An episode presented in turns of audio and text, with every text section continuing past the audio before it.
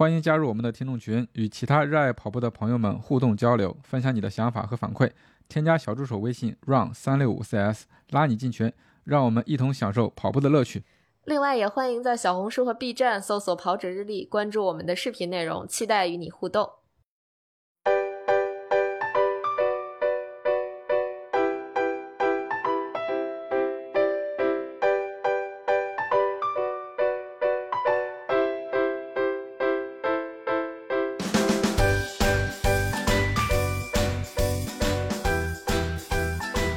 欢迎收听装备说，我是南子。Hello，大家好，我是佳宁。嗯，大家好，我是郭耀阳。哎，今天咱们不聊具体的装备，来换一个话题啊，聊一聊咱们的评论区。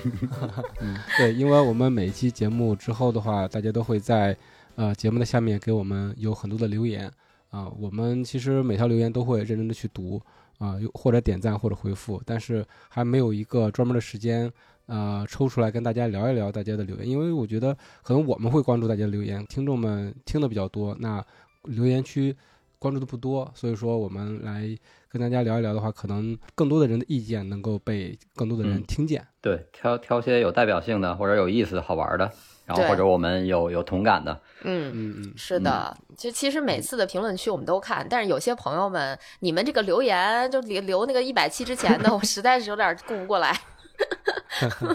然后有的时候也是，就是无意间翻翻过去的节目，发现还有新的留言，可能就有点顾及不到啊。嗯，这嗯这个部分还是请大家稍微见谅一下。我们基本上就是说能回复的都会回复大家一下，尤其是有问题的部分。那我们今天反正就是挑一些呃有意思的，像波神刚才说的，然后包括大家可能有一些小问题的，希望我们聊的，我们就先跟大家简单聊聊。如果聊到哪儿，觉得哪个话题可能得聊一期，我们就不聊了，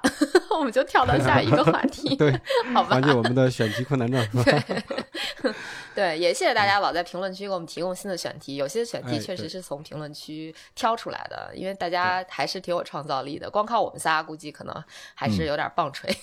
所以嘛，全都靠大家帮衬嘛，是不是？是的，是的。行，那咱们开始呗，嗯咱们也对对对，就是学那个道长，我们水一期啊。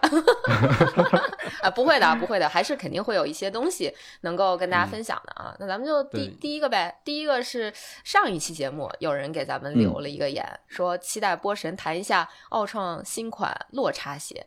哎，这个哦，对，蛮有意思的哈，因为这次去那个上海马拉松博览会的时候，我有去 PB Sport 的展位去拍了那双 Forward 呃 FWD 那双鞋嘛。嗯，其实我们当时我拍完之后，在展位上又聊了一会儿这双鞋，就觉得这个鞋，当然我们聊的比较肤浅，我们主要是聊这双鞋哪个配色好看。但是那个鞋确实就是嗯不看性能，看颜值、配色，我觉得真的非常好看，包括男款、女款的嗯，对呃，三种配色吧，啊嗯，都是感觉蛮小清新的。嗯，是的，嗯对，我觉得就奥创的配色这块儿，它就算玩明白了，有那种浅，就比如说像浅色的，男款、女款都有一款浅灰色或者白色。呃，就是你喜欢浅色也可以，然后有一款深色，男男生是有一款纯黑，然后你嗯为了百搭或者通勤，有一款纯黑你也可以选，然后还有一款比较亮眼的艳一点的颜色，你喜欢艳色的也有的选择，至少在第一批的这个就是出出来的这男女一共各三个配色吧，反正肯定我我相信不同审美或者不同喜好的人都能选到喜自己喜欢的颜色。嗯，没错，我现场看了那几个颜色，我是比较喜欢女款的那款白色。呃，那个配色我觉得是所有配色里边我最喜欢的。然后男款那个纯黑也很好，就像波神刚才说的，嗯就是纯黑的话，你通勤然后加跑步都是 OK 的，就一双鞋解决全部吧。而且那个鞋，我说实话，我觉得看着非常的日常，特别适合日常嗯，穿。对，嗯，然后白色也蛮好搭的，因为白色会让人感觉比较清新，尤其是最近这两年，我不知道你们有没有那个感觉，就是所有的跑鞋品牌都在出白色的鞋子。我感觉以前白色的跑鞋好像不是什么潮流，然后最近这几年好像大家都在不停的出各种白色的鞋。嗯，我觉得可能会跟那个原型鞋的这个这个这个设计有关。就是原型鞋大家一般会做成白色，然后不带任何 logo 去做测试，然后可能受到这个就是这种影响吧，可能有一些加上白色的鞋，呃，相对可能更显得更简单、更干净，所以可能很多品牌都会都会出这个白色。嗯，其实我觉得作为鞋的话，我还是蛮喜欢这个白色的配色的，因为我记得呃，从小家里给买鞋买的都是白色的，就就是有那种旅游鞋的感觉嘛。尤其是新鞋，你踩上去之后，然后然后甭管你穿什么裤子，就感觉都特别搭，人特别精神。嗯，所以说我现在选跑鞋的话，也比较倾向于淡色的，反而那种颜色比较深的鞋，可能它看着是比较的稳重，或者说是耐脏，但是我觉得如果不是特别要求的话，嗯，我我还是倾向于淡色，甚至是白色的。我我只想说，你妈真是心大呀，还给你嗯刷白鞋。我妈以前我小时候最怕就给我买白色的任何的东西，毛衣，然后什么鞋子，就尽量能不买白的就不买白的。就算我家里有一个白色的毛衣，我妈甚至都不给我穿，你知道吗？因为我妈洁癖。就是我觉他觉得我穿一下就要洗，所以我那个时候我印象特别深，我到现在都跟我妈回家聊天都会聊到这一点。我说我当时有一个特别好看的白色毛衣，但是你从来嗯不让我穿，那个毛衣最后都小了，我一共加起来穿过三回没有。主要是不不想洗，是不是？对，哎，这么一对比，我妈还真蛮勤快的。我记得是在初中的时候给我买过一双李宁的鞋。你想那个时候买李李宁的鞋，那得多金贵啊！所以我就穿了好长时间。然后我妈就是隔一段时间就给我刷一次，而且那时候冬天家里头还有那种就是烧那个蜂窝煤，有时候它第二天干不了，所以说就会放在炉子边上给我烘干一下子。结果有一天烘大了，旁边就给那个给给给烫坏了。我妈还就是特意找人给补了一下子。那怎么聊到这儿了？那确实是一双白鞋，因为每次刷完之后都会拿那个卫生纸包上，然后把它给晒干，这样嗯防止它泛黄。嗯，本来我们是想让波神聊一下 Ultra 这个鞋的选鞋的，然后聊到了，对不起，我带跑偏了。嗯，它里面有有白色的配色，非常好看。波神说一下那个问题吧。哦，那个 Forward 其实我是刚收到，还没穿，嗯嗯，然后等于呃昨天下午才拿到，正好也跑完了，因为昨天我是中午跑的，下午拿鞋过来的时候跑完就简单试了一下。呃我觉得尺码其实因为呃说奥创这个鞋吧，我觉得是要看脚型来说，首先它那个呃就是说它这个有有就有个性化这个鞋头。呃，我觉得，因为脚型可能是分希腊脚啊、罗马脚啊、埃及脚这几种脚型，因为我是属于呃埃及脚，就是那个就是第二个脚趾长，会比第一会比大拇指长一点点，呃，所以说我穿呃奥创的鞋，如果选四三，我会觉得二脚趾能顶到前面的鞋头，因为如果大家仔细观察，以前也说过这个问题，就是奥创鞋的最长的那个鞋，就是你从鞋跟量到鞋头最长的位置是在大大脚趾的位置，像其他一般那种尖头的鞋呢，是基本是在中间，是二脚趾和三脚趾差不多，一般就是二脚趾那个位置是长，但是奥创最长是在大脚趾，所以我要选四三。呃，就是可能有的时候二脚趾会总觉得会碰到前面的那个鞋头的那个那个内仓那个那个臂，所以我就基本上奥创都会是穿四三，但是我又偏呃穿四四，但是我又偏瘦脚，所以总觉得前面会比较宽，所以我一般穿奥创的标准搭配就是穿一个呃厚款的五指袜，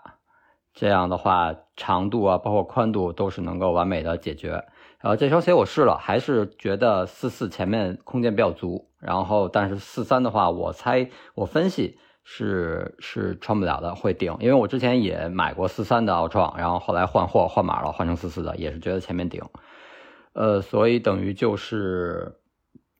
这双鞋尺码，我建议还是呃大家如果就等不及，因为我这一双鞋还没还没怎么呃还没开始穿，打算明天跑一个长距离去穿试一下。然后等我的反馈，如果等不及我的反馈的话，着急买啊、可以就是按之前你自己的奥创的尺码去买，或者如果你要是呃不是这个二脚趾长的这种脚型，呃是比如说是大脚趾最长那种斜斜切线的那种脚型，或者是像罗马脚那种很宽很宽的脚型，呃我觉得就是按标准的这个运动鞋码，你平时四三还是买四三，就是二脚趾长的这种脚型需要买大半码，这是一个尺码上的参考。然后试了一下，我觉得就是它其实四毫米的落差穿上之后也不算太明显，嗯嗯，还是会感觉到后面会有一点点呃稍微的这个垫高，但是不是很明显，没有说就是让你觉得像十毫米的落差那种呃前倾的那种感觉那么明显，所以我觉得它还是。呃，以他之前所说的那个叫平衡，这个平衡性来来考虑的，而且但是而且我觉得是是他的一次尝试。正好昨天开始国外有那个呃来年春天的新款的展览会，我看流出陆续流出一些新款的鞋，奥创明年主打的，比如说碳板的波浪风，包括 Vanish Carbon 的二代，还都是零落差，它并没有说马上就做出一个转型、一个改变，我觉得也是他的一种尝试。然后同时再再加上一种补充吧，就是对它的整个跑鞋基准补充，因为确实我今年的下半年这阶段，奥创鞋几乎很少穿，因为跟腱不舒服。嗯。呃，穿完 Carbon，然后或者是穿之前的那个 Racer 薄底儿的那个，总是觉得跟腱会比较酸，甚至有的时候会跟腱疼。然后所以下半年就是呃战战略性的选择，暂时先放一放奥创鞋，嗯。没太穿。嗯。嗯，哎，那个跟腱会紧张，是因为它就是说呃没有落差嘛，对吧？所以说你站的时候那个对，没有落差，它你你跑的时候对跟腱的拉扯和这个承受的力比较大，就跟、哦说白了就跟前掌跑，为什么很多就是大众跑者前掌跑可能跑不了太久或者太远，嗯呃，跑到后面还会变成后掌，就是你的小腿力量啊、你的肌肉啊，这各方面，包括脚踝，呃，包括跟腱这块儿，可能会受到一些影响。对，所以这双奥创就是在穿穿再说吧。我觉得，而且穿可能至少得两周到三周才能有个结果，因为得跑长的。你跑个短距离，呃，十公里，那玩命干，什么鞋都差不多，可能差个 几十秒或者差一分两分的时间。但是你要穿出长距离之后，你能看它后期的支撑，再加上它缓震的衰减这些程度都能判断出来。嗯所以还是穿一穿。嗯嗯嗯保持这个严谨啊。这个四毫米就是比普通的就是正常的那种有落差的鞋要要缓，对吧？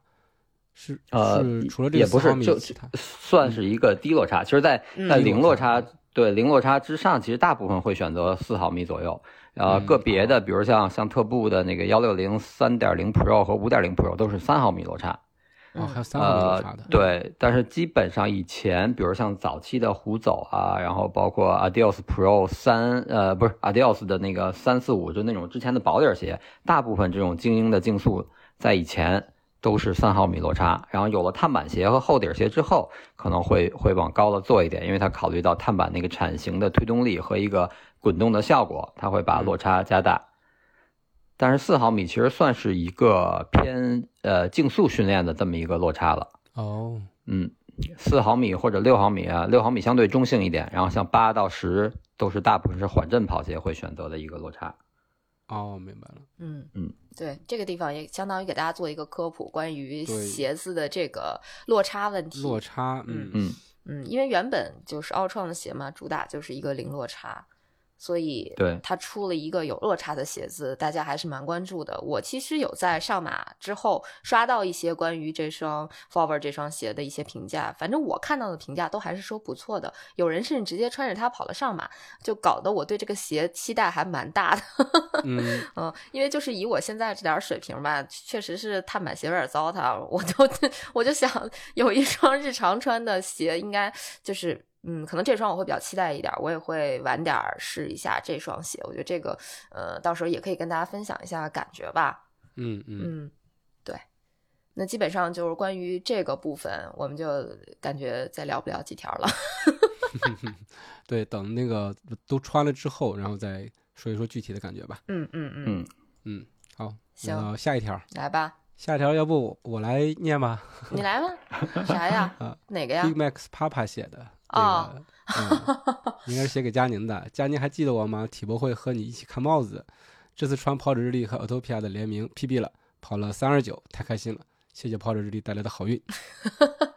没想到我们对我们还有这个妙的功能。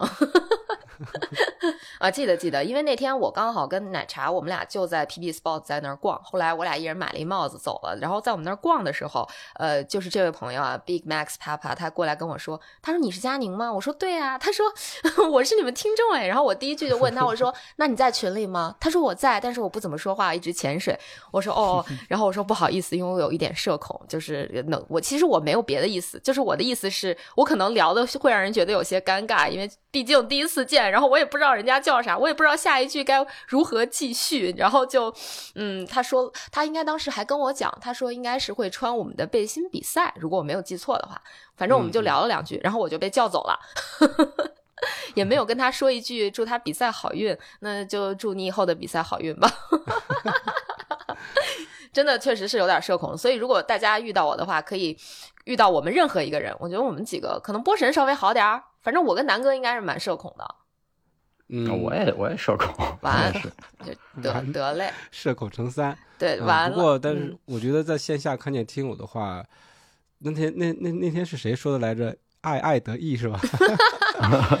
就是你两个爱的人，可能是说你平时就是那种比较比较内向，或者说羞于开口的，但是说你在外面呃碰见一个你认识的人，你愿意跟他说的话，其实本来就说明了可能我们已经有一些共同的基础在里头，其实去说话的话也不怕尴尬，就是说有的东西还是还还还是能聊的。对，所以说就是在线下碰见我们的话，可以大胆的跟我们说话啊，然后打招呼啊，就是我们就双向打开 就好了。对对对，就是跟我们说话，我肯定不，只要是跟我说话，我绝对不会那么爱的。就是我也会说话，但我可能会会讲一些奇奇怪怪的话，就是大家见谅哈。我就是对，就一定是社恐嘛，对，就确实有点社恐啊，但是也很愿意和大家在线下聊天。如果大家去参加我们的线下活动的话，也知道我其实我也算算个话痨什么的。那个波神，其实我们像我们北京的那个线下活动也也挺能说的，只不过大家就可能会不是那么的。自那么自来熟吧，就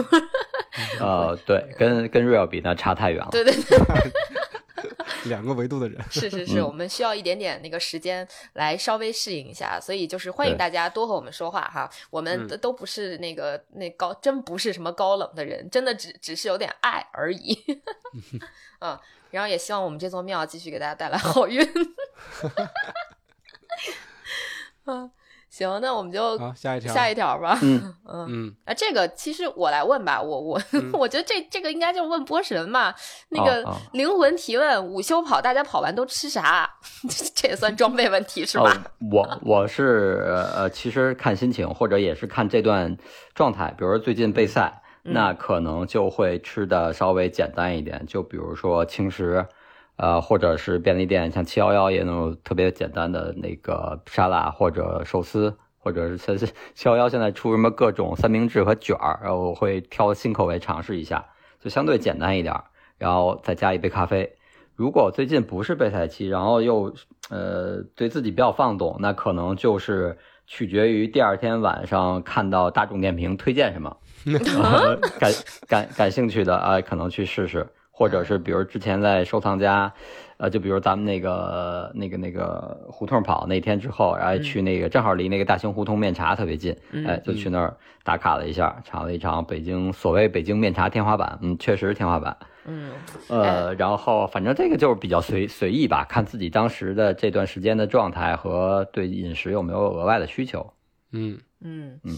反正我觉得这个至少这条波神还是很有发言权的，因为经常就是午休卡，就是你那卡比别人长点儿罢了。嗯，长不少呢。对我反正也最近最近这段时间，如果有时间的话，我也会在中午跑，因为现在冬天可能中午外边气温高一些，嗯，对那跑完之后我特别简单，我是属于那种一顿饭可以吃十年不带变样，我都不嫌烦的，我就是怎么简单怎么吃，我一般就是泡一杯咖啡。就冲一杯咖啡，然后家里一般是有贝果呀，或者是面包片儿这种东西，然后我煎个鸡蛋，放一片儿 cheese，一片儿或者两片儿 cheese，然后再放点什么火腿啊之类的。就是我我这个我这个午餐会有比较大的问题，或者说比较突出的一个缺点就是没有蔬菜，因为我懒得搞蔬菜，就是蔬菜太嗯麻烦了。嗯，嗯我我就选择就另外一种方式吧，就是我会自己吃一点那个。呃，应该叫喝点纤维素泡纤维嗯素那个粉，就当我吃了吃了蔬菜了 啊，就就嗯就这样。而且我真的就是这种这种东西，我只要在家，呃，只要来不及做饭，我都干这个。要么就还有一种方式，就是 我会去那个便利蜂或者七幺幺，我家楼下就有一个便利蜂，所以我去便嗯利蜂去的次数比较多。我就便利蜂买一包子，然后再再买点那个那个关东煮。哎嗯哎，啊，就这个，我觉得可能相对来讲又也有菜，也有蛋白质，对吧？嗯，嗯然后那个包子它就是碳水嘛，就我就买嗯一个啊，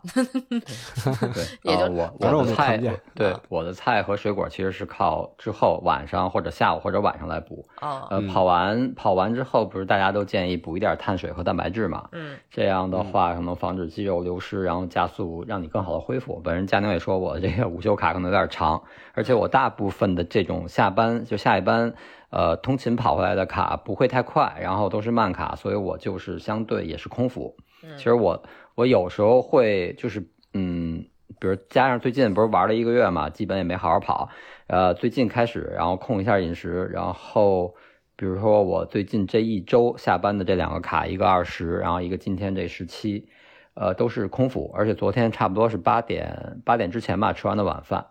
然后等于到今天再吃饭十二点之后了，基本就十六加八的那个轻断食了。嗯这样呃就是补一点碳水，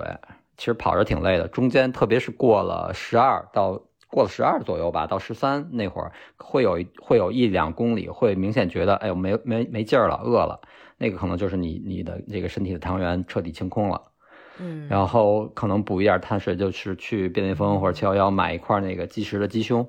那个把包装撕开一个小口，也可以放在微波炉里加热。夏天不用热，冬天可能会觉得凉，就是你撕开一个小口，搁在它那个微波炉里热一下，还挺好吃的。然后再买一个面包，这样碳水，然后蛋白质就都有了。然后喝一杯咖啡，呃，下午回家可能会吃一点简单的水果啊，像苹果啊或者什么这种糖分不是很高，但是纤维又比较多的。然后晚上正常吃饭的话，就是有蔬菜什么的。我是这样一个差不多一个结构。嗯，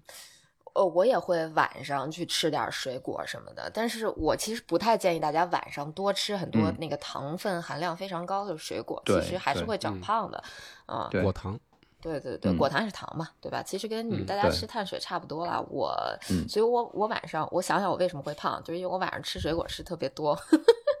我晚上不吃饭，但是我可能我我我们两个人在家能得得吃它个一两斤葡萄那种，就还是特别直接的葡萄糖。那吃完吃完就睡觉是吧？对，吃完就睡觉。那还是蛮容易容容易累积那个脂肪的。对，我觉得晚上如果要吃水果的话，大家还是找点那种，就像波神说的，纤维素含量高一些的，可能果糖含量稍微少一点的类这这种水果，少吃点，控制一下量，因为水果吃多了就是一样的嘛，对吧？就是嗯。它跟吃饭也没有差太多的，嗯，对，其实就比如说，嗯。呃，晚上，比如说晚饭你不吃主食，然后只吃这种水果什么的，嗯，没有效果，根本就不会减肥，因为你果糖完全 吸收的更直接，对，它是你可能维生素啊、包括这个纤维、植物纤维会有一些，但实际上你摄入的果糖，就特别是像大家都知道西瓜嘛，然后包括呃还有一些水果的含糖量其实挺高的。嗯嗯，对的，是的，是的，反正就是在这个呃，不管是午休跑还是其他跑步结束之后，这个能量的补充，大家可以稍微注意一点。像波神说的，反正咱们的目标是别让那个肌肉流失，对吧？然后还能把能量迅速的给它补充上。所以在这个方面，大家可以也多点多找找相关的文献什么的，或者是专业性的那种文章去学习一下我觉得还挺有嗯用的啊，尤其是对于大家可能对成绩比较有要求的，那就真的可以去研究一下。如果你就是正常正常的这种跑步或者怎么样，呃，当然对成绩有要求不是不是不正常啊，我这话怎么这么说呢？就是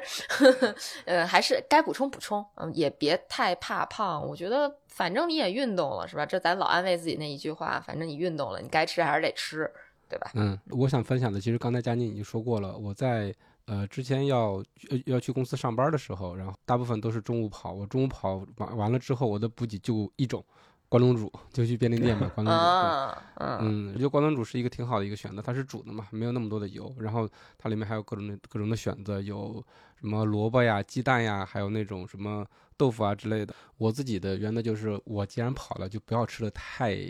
就是不要太犒劳自己，就是还稍微 low 了点儿，所以弄一个关东煮，然后吃的差不多饱，我觉得就行了。因为我觉得我要是跑了之后，然后再暴食一顿，我就觉得自己有点白跑的感觉。对，会有这种，嗯，跑没跑多少，然后一顿饭就给吃回来了，就嗯就得不偿失了。是的，是的，是的。反正咱们可能更多的还是寻求一个心理上的安慰。但是刚才波神和佳宁说的那个营养均衡，大家也要多注意一下子。可能就吃关东煮的话，呃，饱是能饱，但是可能营养上面不是特别的平衡，所以说，嗯、到晚上的话也会吃一点其他的再补充补充，就是让那个营养能均衡一下。嗯，搭配着来吧。对，其实嗯对，就是找到个人，其实就是一个了解自己的过程，然后嗯找到每个人的不同的习惯。行，那咱们继续呗，嗯下一条呗。下一条，嗯，下一嗯条这评论我是觉得挺有意思的，那个也是我们 PP 计划的学员评的，他说。呃，壮壮啊，他说南方人一直不知道什么是冲锋衣，说到快递小哥一下子就 get 了。想想，哦哎呀，对比的重要性，类比的重要性，对，这个确实挺有意思的。我因为我最近老在小红书刷到有人，比如说穿了一个黄色的或者是蓝色的冲锋衣，还蛮贵的那种，比如说始祖鸟儿嗯之类的，结果进大商场被拦住了，说对不起，快递不能走这个门，或者是不让进之类的。确实是有些大商场不让快递进，好像呃不是快递，就是呃外卖或者快递好像都不让进，嗯，就是那些高端的商场，他们会其他的通道，对，它会有其其他的通道，或者说它会有一个地方不在商场里面，可能在商场外面的某一个地方，然后你可以把那个快递放到那边。嗯，嗯，是这样的，就所以大家买冲锋衣或者说类似这种 的时候，可能 是不是还要考虑一个因素？对，避避开一些颜色，其实也不至于啊，就开个玩笑。那个冲锋衣确实啥颜色都有，就是挑自己喜欢的就行。这个我只是觉得，我现在忽然说到这儿，我是觉得不让不让那个这种这个快递或者外卖小哥进这种商场，也也有点太不太不太 decent、不太合适的样子。这毕竟也是人家的工作，然后你还不让人家进，嗯，确实有点不理解。换下一条吧。嗯，换下一条，王有趣问的，我来读吧。嗯想问非专业户外，就是普通登山道，可以买什么鞋？比普通 可以买什么鞋啊？比普通呃就把那个比去掉，普通运动鞋爬了两次不太行，对，所以它中间加了个比，可能晕菜了。它原来原来要要要一一个比开头的，然后后嗯面就没删完，然后后面它主要其实就是说运普通运动鞋爬了两次不太行，对，对，所以说就问普通的登山道可以买什么样的鞋？是的，我嗯。回了他，我说可以直接去嗯。迪卡侬、买个徒步登山鞋，嗯。因因为这个其实可能是咱们这个节目里提及最多的，也是最常见的，就遇事不决迪卡侬嘛，对吧？嗯，而且迪卡侬有一个好处，就是如果说你害怕到很多其他品牌的店被打加引号的忽悠的话，可能迪卡侬会比较好一点，至少它那个地方一是没有人盯着你问你说你要嗯什么什么鞋，给你推荐什么什么鞋，你可以直接去它的有一个品类，就叫徒步或者登山那个地方，然后去找，嗯去试，只是你需要什么鞋鞋码的时候跟他们讲，然后你去试就 OK 了，就可能是。不太会有人打扰你，而且你可以凭借自己的判断，就这个舒不舒服啊什么的，就是可能会排除一些所谓的推销的成分。我觉得等等你真正觉得这个东西有意思、值得投资了，然后你也去研究一下一下网上那些各种品牌，他们出的徒步登山鞋都是一个什么样的特点，然后自己喜欢什么样的颜值，这也是咱们节目老经常说的哈，就买自己喜欢、觉得好看的那种，这是波神的那个理论，就是买好看的，自己认为好看的啊、我觉得可能这是一个，我觉得对入门比较有用的一个方法。嗯嗯，对他问的这种就是非户外专业，其实就排除了那种登山靴啊，或者说是呃专业的户外徒步鞋，对吧？嗯可能那种偏城市机能的那些品牌的鞋子也可以考虑一下子。嗯比如 ACG 有几款鞋，它其实就是面向于这种轻度户外的，嗯，嗯，平时穿也行，然后普通的登山也可以。对，可能南哥推荐这就稍微进阶一点了。那波神有啥推荐吗？差不多吧，我就觉得可能是各个品牌的那种入门的越野跑鞋也可以考虑。哦，对对对，啊确实是。对嗯价呃价格不太贵，然后嗯它兼顾到舒适，然后包括保护也可以考虑，嗯，但是相对可能会比迪卡侬，呃不太那么就是不太好找，因为可能入门的首先在店铺里它可能摆的不是很显眼，其次嗯它的相相关的介绍也不是特别丰富。所以如果嗯不太好判断，但是其实呃简单上网查一查吧，我觉得可能呃相比那种迪卡侬入门的那种徒步鞋来说，它可能越野跑鞋相对还是要轻便一点，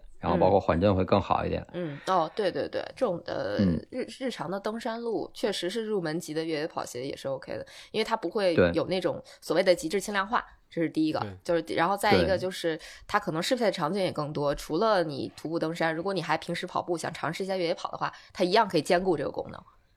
这个的确不错，而且嗯而且越呃入门级的可能相对的这这个耐穿的程度会强一点儿，会比呃再高一等级的或者顶级的这种鞋可能会更耐穿。如果不是一个特别专业户外，就比如偶尔登山爬爬玩儿，可能一双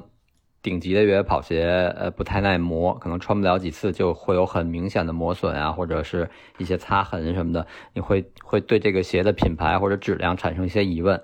呃，可能会觉得，哎，花挺贵的钱买一个大牌，但反而没觉得那么那么好啊，或者做工啊各方面，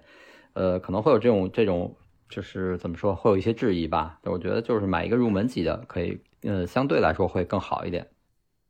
嗯，对的。是是这样的，所以就这个，我们我们三个人的答案还是供大家参考吧。那波神还是可以给大家稍微推荐几个越野跑的越野跑鞋的品牌，就入门级的，大家比如说能商场里找到的。我的妈，我感觉我都快给你把答案说了。商场里能，我觉得国产现在这安踏、李宁，然后都出入门级的了。嗯，然后包括像安踏的那个呃呃横断。横断其实还挺好看的，我觉得作为一双比较有机能的那种潮流鞋，日常穿也还可以。然后还安踏还有一款鞋，好像也是底儿是那种粗的花纹，偏可以户外爬山用。然后但是好像外形更时尚一点，就就就比较比较机能了。呃，李宁也是，李宁的那个迪卢的普通款，价格便宜的那个款，嗯，也就是颜值确实不错。然后，但它也是越也是一双专业的越野跑鞋，虽然它没有 Pro 那么 Pro，但是它也是越野跑啊，包括你日常爬山都可以。嗯，然后三六一的有一双玉山，玉山现在应该出到三了。嗯那双玉山三，我看到照片儿，呃，我觉得还挺好看的，而且完全没有玉山二代的那种笨重感了。觉得那双鞋，而且好像价格不贵，那双可能。是五九九还是多少钱？反正不太贵。我当时觉得这个价格，因为它原价好像也就八九九，但是现在出来之后就有一些活动嘛，可能入手价格也不太不太高，我觉得也可以考虑。然后剩下就是一些大牌，国际大牌，比如像 Hoka、萨洛蒙这些也可以考虑，但是相对我觉得价格贵，而且像我刚才说的，可能像 Hoka 这种，比如说快羊五，呃，如果你是从官方渠道买的话，价格不便宜，然后它相对耐磨性啊，包括因为它考虑到缓震。它的那个中底的材料，比如你在石头上或者在树枝上，就很容易剐蹭，留下一些痕迹。可能我觉得不太适合入门，或者是偶尔去穿穿它上山的这种，或者爬山徒步的这种朋友，可能可以。如果你频率非常高，你你更或者你的距离像穿越那种距离很有有一定距离，十公里或者二十公里，你对舒适性啊，对各方面有一定要求，那你可能可以考虑这个快羊或者浩卡。或者萨洛蒙这些牌子，但是真的就是偶尔的话，我觉得就是入门款，包括阿迪的那个 Terrex 系列，呃，耐克的对耐克的这个 ACG 啊，或者是耐克的那些 Trail 系列的鞋，有一些不太贵的都可以考虑。是的，我觉得这些都是大家可以去尝试的哈，尤其是刚才说到的很多品牌，大家是可以在商场里面找到的。这样的话，你能线下的去试，这也是咱们一直说的一个点，就是买鞋的话，如果有。机会还是去线下尝试一下会更好一点，至少你脚试过，知道之后才知道这个舒不舒服，对吧？因为你线上看的都是样式，然后包括它的一些描述，你不知道上脚之后会不会舒服。因为我其实就属于那种买鞋的大坑货，你知道吗？就我我我很难线上买到特别合适的鞋。呃，运动鞋可能还好一点，你就比如说那个日常穿的鞋，我我线下只要试，我只要穿进去第一脚觉得哦不舒服，我肯定不会买了。我我以前还踩过很多这样的坑，就是我当时穿不舒服，就觉得啊，这个鞋再踩踩，可能后面就好了啊。结果我发现根本不是这么回事儿，我就没有后面了，我回家就不会再穿了。我我好像就 记住了当时穿的时候不太舒服的那个感觉，然后再穿就总觉得心里有那么一点小疙瘩啊。这个鞋子我就慢慢闲置了，所以还是。确实是这种鞋，尤其是你想长期穿着的运动鞋，算是咱们经常长期穿着的嘛。你毕竟你这个有针对性的，而且舒舒适感其实比较重要的这么一个品类，可能还是试一下会更好。好，那就希望网友去能这个满意我们给你的答案啊。你刚才忘了读他的名字了，应该读了读了读了，我记着呢。啊，读了是吗？好嘞。嗯，行，那下一条。嗯，下一条，下一条。下一条，我觉得，嗯，这条可能跟，这我先读啊。逛逛街，他说，二零零三年北马，傻傻的什么都没背，跑得太慢，补给站全空，全程无补给，整个人虚脱，无知少年时代太猛了。这个有点 Q 谁啊？有有知有知中年也也觉得 也没用啊。这 我要早看见你这个，我可能就是吧。早知道吃早饭加带对对对对对，就是在这儿也跟大家再强调一下，真的是，呃，千万别就即使你经验很丰富，就像我算是经验丰富的了吧，但是也别犯那种初怎么说初跑者犯的错误。我这次上马确实是有点过于自以为是，过于这个。叫什么狂妄了吧？这是谁评论我的？对，真真的是这样的，因为我以为自己没事儿，因为我以身试法 N 多次了，不穿新鞋，什么不吃早饭，然后不带不带能量胶或者不吃能量胶之类的这种事儿我都干过，但是从来没有发生过什么特别严重的后果，所以我就没当回事儿啊，确实是没当回事儿，就觉得啊，我能呀，我行啊，我肯定没问题啊，呃，结果我上马就没吃早饭。甚至没带能量胶，而且头天晚上是在大家都提醒我的情况下，我一口拒绝，我满口拒绝，不用不用不用不用，我没事儿，我之前 我就是个课表，对我对我就是个课表，我就是个有氧跑，能怎么样呢？是不是？结果我我我一点不夸张，我从十二公里一直到二十七八公里，我这这可能大概你看十二公里到二十七八公里，十十五六公里吧，接近三分之一个马拉松，我都是在我最难受的那种情况下度过，不是难受。是指就是你脑袋清醒的知道，如果你要干一件什么事儿，你就挂了的，还真不是难受。我当时真的就是困，就是因为没带交低血糖了，我这一路都特别特别困。但我我我我也清楚的知道，我只要找个地儿一睡，我歇会儿可能还行，但我只要一闭眼，呃，我肯定就完蛋了。啊，就没有以后就没有我了这节目，嗯，太吓人了。对，然后就是一直坚持到有补给点儿，然后能吃点东西，慢慢才缓过来的。所以真的真的真的在这里劝慰大家，千万不要学我，就是该带胶带胶，该吃饭吃饭。就这种情况，你不遇上还没啥。我你看我之前都没遇上，对吧？你遇上一次可能就是致命的。就对马拉松这个运动，它真的真的真的是极限运动，真的要。有敬畏之心，别以为自己是老油条了，就就真的就不不管不顾吧。嗯嗯，对，你再老油条，你也是血肉之躯啊，是吧？是的，是有科学规律在这儿。是的，是的，是的。嗯，所以，哎，就是大家如果要是听这个经历的话，我做个广告啊，可以去听我那期跑出去玩，我我我我把这个过程录了一下，确实是我当时真的觉得，如果要我们不是在三十三公里处有一个私补的话，我可能真就退赛了。我退赛，我我觉得可能还安全一点。其实我这样做也也不是很安全，我应该就果断退赛就对了。但是，哎，人总有点意志力，就是害人的意志力嘛。就这个有有时候意志力也不完全是个好东西。对，是的，不能硬撑。对对对，就不在这儿反省了哈。就大家可以去听我那期反省的节目。行，嗯，就反正就是希望大家还是对这项运动心存敬畏吧。嗯，行，那咱们就下一条呗。嗯，好。嗯，下一条。嗯。爬山中无信号，嗯。呃，在有信号的时候给我们留的言啊，这是在我我们那个聊双肩包那期，他说北极狐有配件可以扩展成宽肩带、宽肩带儿，对，背重物的时候可以加上，这这个我还真不知道呢。对，这个我也不知道哦，我从来都没有看到过，我觉得可以去查一下，我觉得这个还挺有用的。嗯嗯嗯，我记得当时我说这个北极狐我比较劝退的原因，就是因为它是一个细的肩带儿。它原来可以换成这种宽肩带，那背负起来应该会相对舒服一些。嗯，对，我觉得它可能我我没看我没查到这个，但是它可能应该是加一层，然后加厚，然后像一个模块一样装在上面，然后把肩带变成宽的和厚一点的那种感觉吧。哦，这样神奇。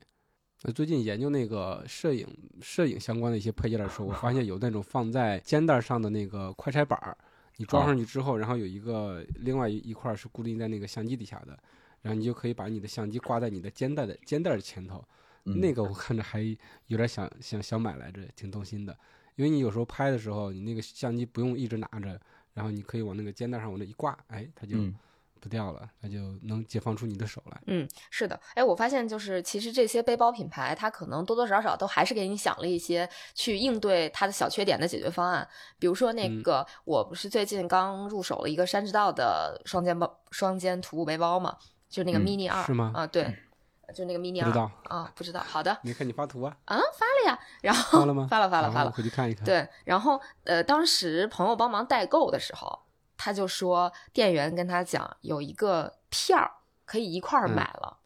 就我我当时其实没太理解那个片儿到底是干啥的，等我拿到那个背包才知道，它是这样，它不是为了轻量化嘛，它那个东西就特别轻嘛，它那个背负系统其实就是一个有点像呃泡沫，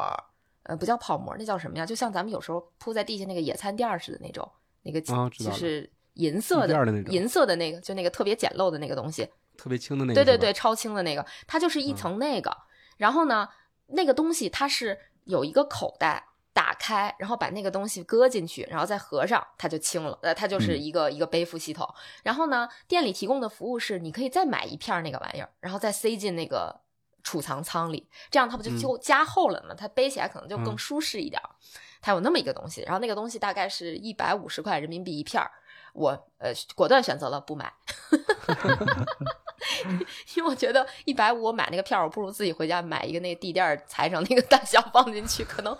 十五块钱都用不了，嗯嗯嗯，对，所所以就是可能大家都会提出提供这样一些解决方案，能让他的这个背负更舒适一点。呃，不过我我可能有平替，我就不会选择他那种了，自己 DIY 一对自己 DIY 了啊，这还挺好玩的。哎，是，其实我觉得这是一个策略啊，他知道自己这方面是一个短板，但是我可以给你提供配件啊，是不是？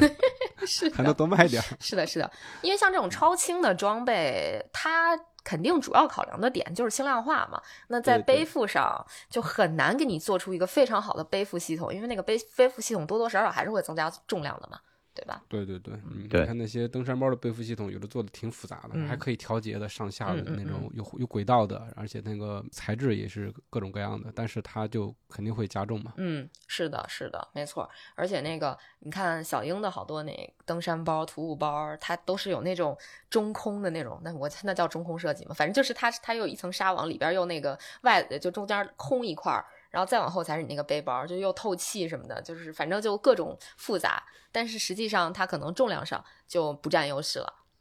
那咱们就继续，嗯，好，下一个，嗯，哇，下这这个里面有一些牌子我都没见过，我也不知道能不能读得出来，我先试一下啊。你不用试了，肯定读不出来。我到那儿你来替我啊，我也不会。嗯，四十二以后，他说昨天，所以昨天我在节目里听你说起巴塔。说这个比始祖鸟更高级、更小众，我真的一愣来的，并不觉得呀。另外，比利时这边的，那它应该就是在比利时对吧？嗯。有一个连锁户外店，开了很多家，叫 AS Adventure，然后特别像大号的三夫户外，里边有好多户外牌子，我每礼拜都去逛一圈，看看有啥打折的。这个店自己有一个户外品牌叫什么阿亚库手是吧？可以这么读，不信大家回去看看看评论啊。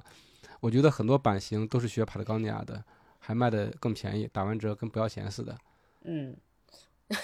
所以 他他听说我们说这个巴塔更小众，他觉得就是不可思议，是吗？呃，也不是不可思议吧，就可能我们他没觉得。对，因为我们说的都是基于在中国国内市场，对我们看到的，嗯，对，对，确实是相对来讲，因为帕拉高尼亚首先店还蛮少的，嗯，然后就是其实国国内的这种户外的。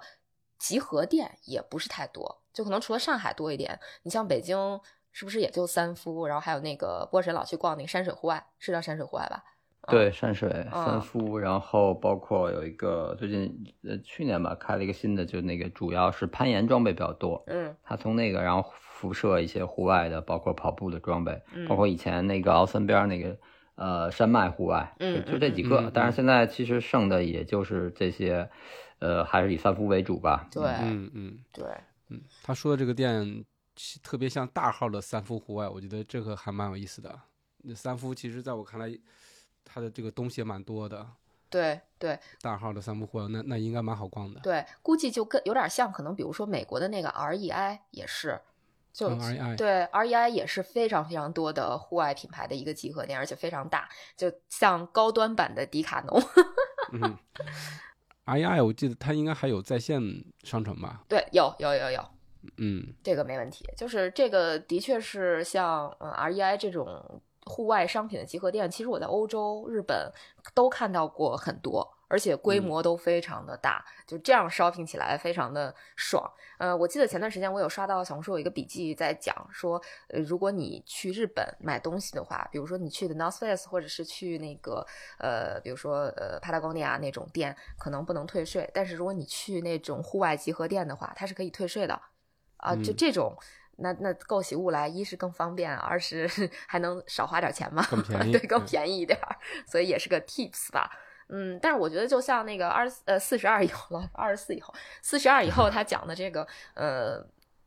他说的那那个品牌啊，就是什么什么阿亚库尔之类之类的这种品牌，其实可能每个国家都有类似的，就是嗯本土的，对吧？本土的那种户外品牌，那在本土买起来肯定价格会更便宜一点。呃也不叫更便宜一点，就是性价比可能更高一点，因为它可能生产啊等等供应链这些都在国内，它自己的国内。那这样的话，它的价格就会被压下来，那样的话就会比这些大家所熟知的这种大众品牌，什么 Patagonia 啊，什么什么始祖鸟啊，什么什么的，会更便宜一些。其实就有点像咱们在中国买安踏，然后李宁，嗯哎，什么三六一，是这包括特步这些跑鞋，可能经常会刷到一些相对比较好的价格。但是前段时间我记得嗯我跟老白聊，他说在那个呃，在西班牙买特步幺六零三三点零 Pro 好像还是还是、嗯还是五点零，我忘了。他说要两百多欧元，两百六十多欧元。呃，这属于这个进口货嘛，是吧？嗯嗯 嗯，对，再加上它可能品牌定位不一样，比如像始祖鸟的定位，像 Pata 的定位，它俩本身定位就不同，在国内可能就会觉得 Pata 会更小众，更小一然后可能对，而且它每个品牌有自己的个性吧，这样，然后再加上他说那个店铺自己的这个品牌，其实它就是为了打到这个中间的这个位置，去弥补中间这个这个有同呃差不多的外观，然后近似的性能，价格会便宜一点，这样它才有它的市场。就包括三夫，其实也有自己的，很早很早三夫就有自己的产品线，然后现在就是现在最近还在做，就是三夫呃三夫 Plus 应该是叫，但是我记得特别早，呃。呃得十多年前、二十年前吧，三夫有自己的一个户外，就类似于羽绒服啊，然后抓绒衣裤的这种产品，就是他自己的一个品牌。嗯，嗯，然后好像用的是一座是是一座雪山的名字，我记具体记不清了，但是我知道，因为我去当时想买一个就是呃秋冬穿的那种抓绒的那种夹克，然后有一个牌子还不贵，就是就已经就很便宜了，就有点像迪卡侬的那种价格。然后那个店员介绍说，就是三夫自己创立的一个品牌，一个子品牌吧，算是。啊，是吗？这个我还真嗯没听说过。是的，哎有三夫 Plus，我有好几件三夫 Plus 的衣服。呃，对，三夫 Plus 是嗯呃这几年就从一五呃一五一六，就是三夫开始做越野赛之后，啊对呃三夫的越赛，嗯然后包括香山的那个年终的五十公里那个比赛，嗯那段时间他开始呃重新做了这个三夫 Plus，然后也做了一些跟跑步啊相关的装备。嗯。然后呃，其实三夫 Plus 衣服我买过，我觉得还质量蛮好的。我我可能大概一九年买的，到现在都还在穿，而且还竟然还是我的主力户外服饰之一。我我应该是买过两条裤子，一条软壳，一条就是呃常规的徒步裤，就是都很好穿。就唯一的缺点就是我腿儿比较粗，然后买那个尺码还是 腰有点儿肥，然后腿正好。长知识了，这个你们居然都知道这个三福 Plus，我真的没有听说过三福 Plus。哎，而且嗯有一段时间，那个三夫 Plus 应该还出过一些爆款，就是很很爆的那种款，就是什么有点像嗯 Patagonia 的抓绒之类的这种。哦，那回去关注一下。好，那我们由巴塔 聊到了三福 Plus。其实，其实这个怎么说呢？就还是说让大家多多关注我们身边的这种国产的运动品牌吧，差不多吧。嗯然后这样的话，嗯，还是能有一些比较好的发现，对吧？好，下一条是 Tony 杨，我很喜欢穿 ACG Mountain Fly 走路，现在有五双轮着穿，我的天呐，有五双，有两双是 Gore-Tex 的，有一双穿了超过五年了，性能很好，而且内置 Fly Plate，走路非常轻松舒服，完全符合 All Conditions Gear。然后没了，他有一个捂嘴笑的表情，然后说是蜈蚣啊 本精，他有五双同样的鞋，对也不是完全完全同同样，他有可两双能是配色不同，嗯啊，对，Gore-Tex，嗯，对，这鞋得多好穿啊！反正是挺好看的。这个嗯这个 Mount 这个 Mountain Fly，他说的那个那个应该是在内侧有一个尼龙板是吗 Fly Pad 是吧？看的是一个什么板子？对，应该是一块儿有有块板子可能。嗯，也谢谢 Tony 杨给我们这个推荐这个装备啊。行，那是不是咱们嗯这期也就差不多到这儿了？我觉得，我觉得差不多了，我们聊留言聊了快五十分钟了。嗯，对，嗯，感谢大家给我们提供这么多留言啊。对，哎，其实我嗯们也、也通过这些留言，大概看出来大家，呃，想通过我们节目去了解一些什么样的东西。我们还是希望大家多多在评论区给我们留言啊，就是把你想知道的或者你知道的，呃，首先把你想知道的告诉我们，这样我们可以做类似的选题，然后把你把你知道的在评论区告诉我们和大家，我们也通过这个去涨涨姿势，对吧？对对，互相种草嘛，是对不是？对，我们就主打一个，我们给你种草，你也给我们种草，或者我们给你 拔草，你也给我们拔拔草，是吧？嗯，对对对，嗯嗯，毕竟我们这个脚也有限，这个肉体也有限，可能能尝试的东西不是那么的多哈。嗯，还还是主打一个分享吧，然后大家能分享的都多多在评论区分享给我们，就是因为我们现在有群聊了嘛，可能很多内容大家会在群里面交流，但事实上也有不少的听众朋友们没有进我们的群，对吧？嗯，所以呢，就是没进群的赶紧进群啊！明明是想说，如果你没有进群的话，或者你进了群的话，也都希望大家把讨论的内容，或者说那个你想跟大家分享的内容，在评论区告诉我们。对，是的，是的。毕竟评论对我我们也是一种支持。嗯，非常重要。嗯嗯，行，如果这个节目形式大家喜欢的话，我们也可以时不时的来读大家的留言，是的，是的。如果大家专门的专门读大家的留言。对，如果大家觉得这个形式 OK 的话，我们日后会定期安排这样的形式啊。嗯行，那今天的专播说就到这里了。我们既是吐槽大会，也是避坑指南，希望本期内容对你有所帮助。咱们下期再见。拜拜。拜拜。